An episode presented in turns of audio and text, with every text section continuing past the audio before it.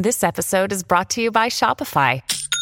Forget the frustration of picking commerce platforms when you switch your business to Shopify, the global commerce platform that supercharges your selling wherever you sell. With Shopify, you'll harness the same intuitive features, trusted apps, and powerful analytics used by the world's leading brands. Sign up today for your $1 per month trial period at shopify.com slash tech, all lowercase. That's shopify.com slash tech.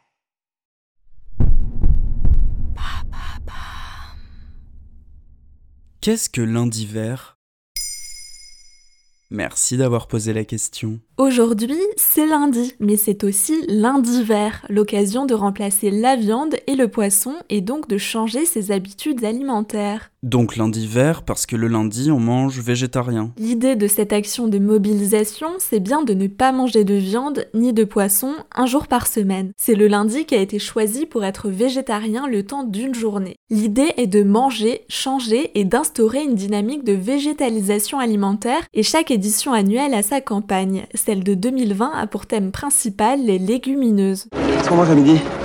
Bah, Des lentilles, comme d'hab. C'est vrai qu'il faut pas oublier que notre alimentation a un impact écologique. Et ça a été lancé quand le lundi vert? L'initiative date de janvier 2019. Elle a été soutenue par 500 personnalités. Parmi elles, on retrouve entre autres Yann Arthus Bertrand et Juliette Binoche. Ils portaient un message bien précis. Une journée sans viande peut aider à lutter contre le changement climatique. À l'origine de lundi vert, il y a Laurent Beg, professeur de psychologie sociale, et Nicolas Trèche, directeur de recherche à l'Institut national de recherche agronomique. Leur but premier est d'aider les gens à changer leur comportement alimentaire, mais surtout d'observer l'impact que ça peut avoir, d'où la présence de chercheurs et d'universitaires dans le programme.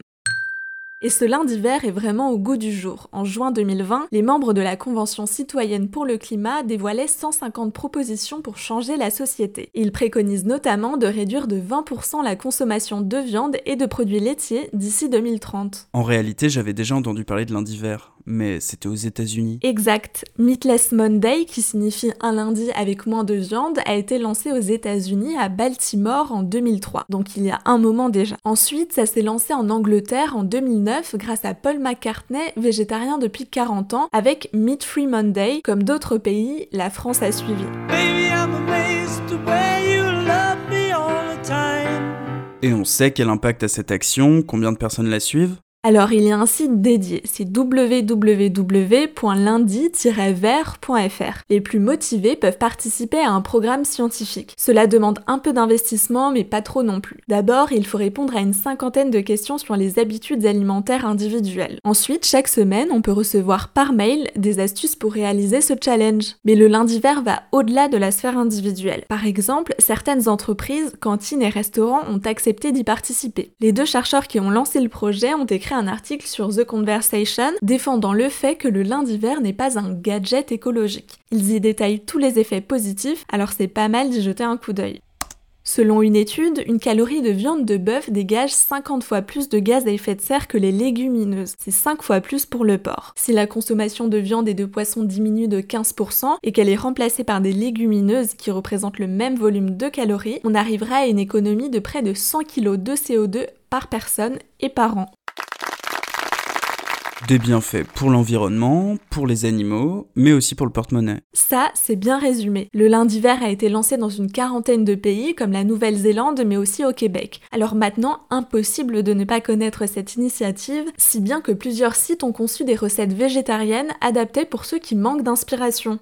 Alors, pourquoi ne pas essayer la semaine prochaine? Voilà ce qu'est lundi vert.